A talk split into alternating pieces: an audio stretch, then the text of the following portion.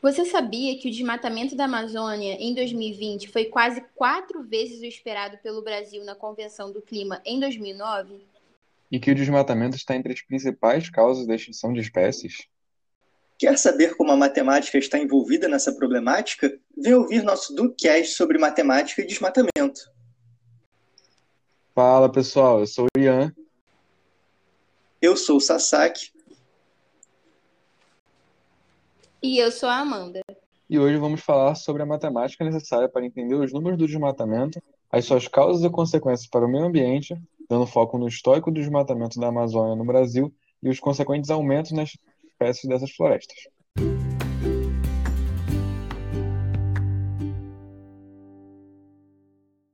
Caro ouvinte do nosso DuqueCast, antes de comentar sobre a matemática envolvida no desmatamento, precisamos falar um pouquinho sobre o que é desmatamento e quais as suas principais causas. Desmatamento é o nome dado ao fenômeno de retirar vegetações naturais de um determinado local. Por exemplo, quando se derruba uma área vegetal para a construção de edifícios, que é a urbanização, ou quando se queima um determinado campo para uso desse espaço na agropecuária. O principal agente do desmatamento no Brasil é o ser humano, historicamente num processo que objetiva a ocupação territorial e a exploração de recursos naturais. Tá, agora que você já sabe um pouquinho o que é desmatamento e suas principais causas, você deve se perguntar: ah, mas cadê a matemática nisso tudo? Para satisfazer essa vontade, vamos pensar um pouquinho nos números do desmatamento da Amazônia nas últimas décadas. Primeiro, para quantificar o desmatamento, usa-se a área total desmatada do bioma. É comum medir essa área em quilômetros quadrados ou em hectares. Hectares? O que é isso? Calma, já vamos explicar. Cada hectare corresponde à área de um quadrado de 100 metros de lado, ou seja, um hectare possui 10 mil metros quadrados. Assim, temos uma relação para converter essas unidades. Se você ouvir no jornal que foram desmatados cerca de 750 mil hectares da Amazônia em 2018, é equivalente a pensar em uma região de 750 mil quadrados de lado 100 metros. Seria como desmatar cerca de 750 mil quarteirões de uma cidade. Conseguiu dimensionar a magnitude dessa unidade de área? Se você se impressionou com esse dado de 2018, retirado de uma reportagem do Jornal da USP, então vamos ver agora um pouco dos dados do desmatamento da Amazônia nas últimas décadas. No final da década de 80, o INPE, Instituto Nacional de Pesquisas Espaciais, passou a analisar imagens de satélites e a registrar os dados do desmatamento no Brasil. O gráfico em barras, que representa a área de desmatamento anual da Amazônia desde o início dos registros, oscilou bastante. Para vocês terem uma ideia, em 1991, a área total desmatada foi de 11 mil km, sendo a menor da década de 90. E já no ano de 1995, a área foi de 29.100 km, sendo a maior da década. Perceba que a área desmatada em 1995 foi mais do que duas vezes maior do que a de 1991, e com um intervalo de apenas quatro anos. Ficou perdido? Pensa com a gente.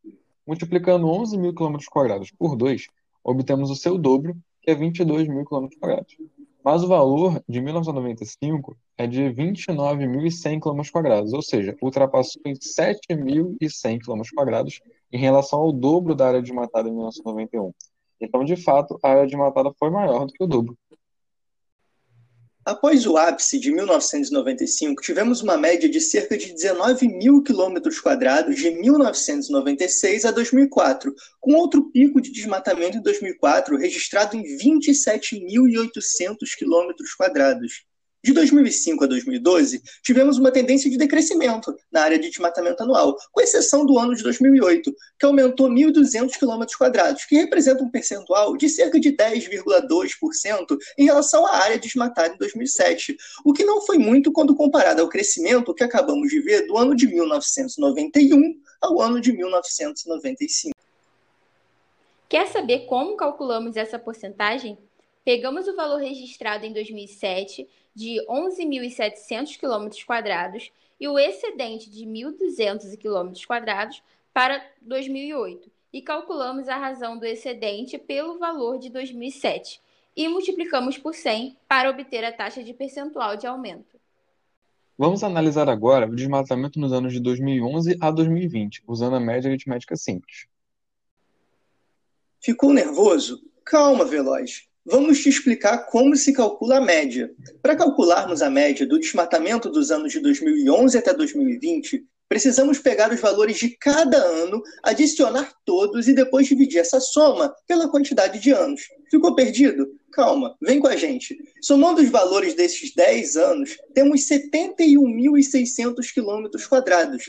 Agora o que temos que fazer é pegar esse número e dividir por 10, que é a quantidade de anos. E fazendo isso, temos 7.160 quilômetros quadrados. Então, juntos, a média aritmética simples. Ou seja, é como se em cada um desses 10 anos tivéssemos desmatado 7.160 quilômetros quadrados o que usamos para medir o quão uniforme os valores são e tentar perceber o quão distantes os valores estão desta média. Se observarmos os valores de 2011 a 2017, apesar de uma tendência de crescimento, apenas em 2016 ultrapassou essa média, atingindo 7.900 km.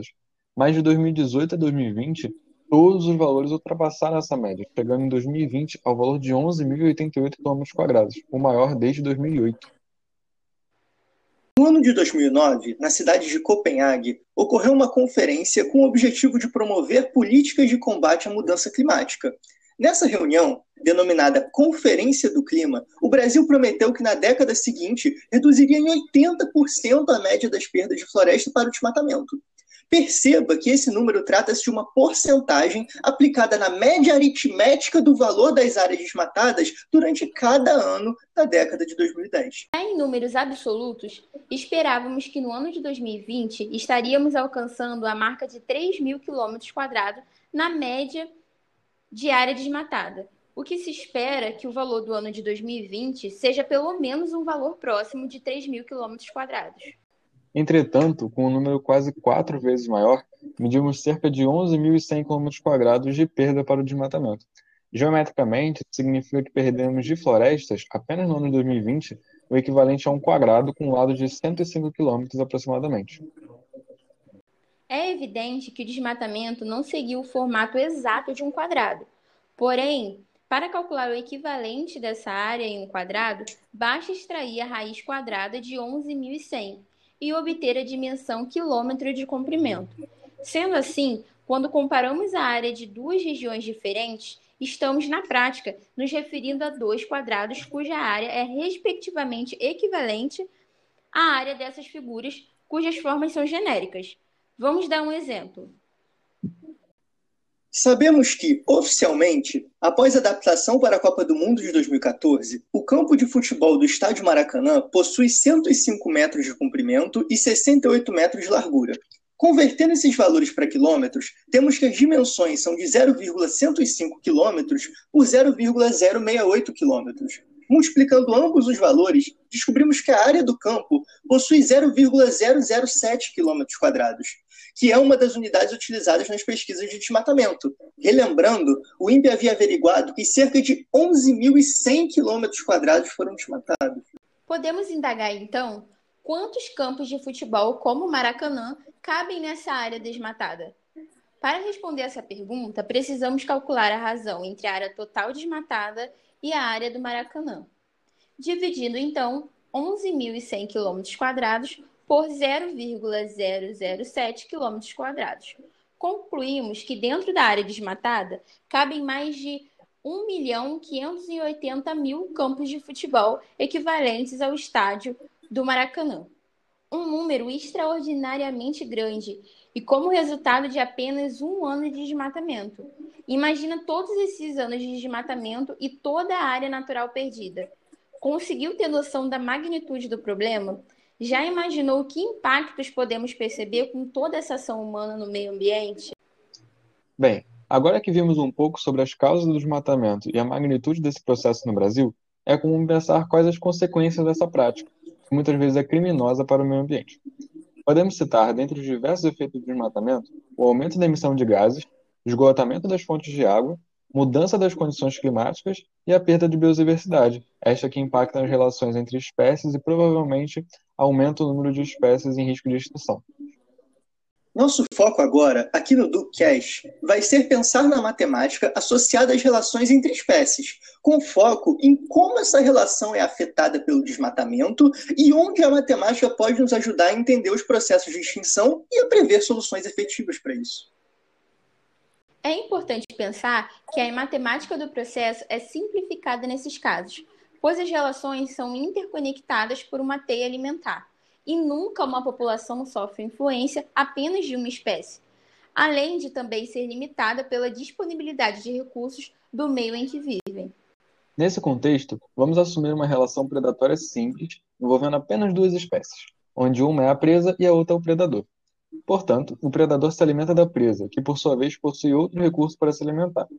Um exemplo seria a relação das onças pintadas com os capivaras, a onça preda, dentre outras espécies, a capivara, que por sua vez é herbívora, então depende apenas da vegetação local. Para criar um modelo matemático simplificado que relaciona o tamanho das populações dessas duas espécies, precisamos ter em mãos a taxa de natalidade da população de capivaras, a taxa de mortalidade da onça e as taxas de relações entre a onça e a capivara, que pode ser, por exemplo, quantas capivaras são predadas por unidade de tempo.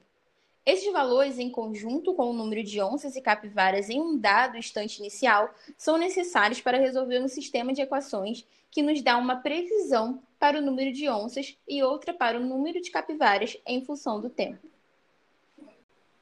Esse sistema de equações, conhecido como modelo Lotka-Volterra, pode nos ajudar a entender, para uma certa região, se a presa corre risco de ser extinta pelo predador ou se essa relação pode se autossustentar em um certo período de tempo, mas isso só pode ser analisado após se obter, via estimativa, as taxas necessárias para resolver o sistema.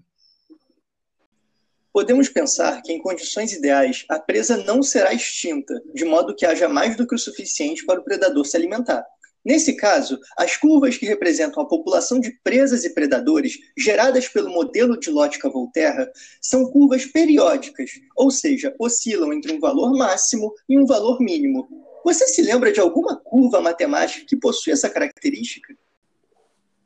Um bom exemplo são senos e cossenos, que são curvas oscilatórias e que poderiam, portanto, ser modelo dessas funções que nos fornecem o tamanho das populações de presas e predadores ao longo do tempo. O modelo também nos mostra que a oscilação dessas funções de população é alternada, isto é, enquanto a população de predadores atinge o seu valor máximo, a população de presas decresce até seu valor mínimo. Isso faz sentido porque quando temos muitos predadores, a tendência é de que aumente o número de presas necessária para alimentá-los. Essa oscilação alternada nos leva a pensar que, para determinadas épocas do ano, temos populações mínimas de capivaras e populações máximas em outras, o que aconteceria então se houvesse uma queimada nessa região, de modo a desmatar quase toda a vegetação necessária para que as capivaras se alimentem? E o que podemos imaginar que irá acontecer com as capivaras e com as onças numa situação dessa? Bem, evidentemente, um grande número de capivaras morrerá por falta de nutrientes que eram supridos pela vegetação, diminuindo a densidade populacional, que é o tamanho da população dividido pela área onde vivem da presa e, consequentemente, do predador, que é a onça. No limite, se a capivara for incapaz de realizar a manutenção de uma taxa mínima de natalidade em função do tempo, ela corre risco de extinção. E a onça? Bom, assumindo vínculos simples na representação da cadeia alimentar, pela simplicidade do modelo que temos, a onça se alimenta apenas das capivaras. Então a população de onças também se reduziria drasticamente e também correria o risco de extinção. Em modelos mais complicados, busca-se também representar as equações do sistema as taxas de limitação do meio ambiente, ou seja, limitações de recursos para capivaras ou ainda uma competição entre predadores por uma mesma presa, que são evidenciadas pela complexibilidade da teia alimentar. Apesar de simples, o modelo consegue nos dar uma dimensão real do comportamento dessas espécies sem interferência humana em seu ambiente. Para evitar esses graves problemas de desequilíbrio biológico que afeta a fauna e a flora das nossas florestas, são necessárias medidas urgentes de incentivo ao reflorestamento sustentável e fiscalização para reduzir o desmatamento ilegal. Porém, como evidenciamos no início do nosso DuqueCast, vimos que a área desmatada na Amazônia nos últimos dois anos cresceu drasticamente, fruto de políticas de flexibilização das medidas de proteção ambiental. E o que podemos concluir com tudo isso, do que ouvinte? Que a matemática pode ser usada para estudar a relação de causalidade que naturalmente ocorre entre as variáveis de populações de espécies quando o crescimento vegetativo é manipulado por ações antrópicas. Viu como podemos usar a matemática e a biologia em harmonia nesse exemplo? Existe o ramo da matemática aplicada que se dedica a estudar os fenômenos biológicos com auxílio matemático, chamado de biomatemática, e esse é apenas um exemplo dentre tantos outros. Se você se interessou pelo assunto do DukeCast de hoje, compartilhe com seus amigos para aprenderem um pouco mais sobre matemática e desmatamento. Ah, Veloz! E não deixe de seguir a Duke nas redes sociais para ficar por dentro de cada novidade, beleza? Por hoje é isso, pessoal. Esperamos que tenham gostado do episódio de hoje. Não deixem de acompanhar a Duke para ficar por dentro dos próximos episódios, hein? Um abraço!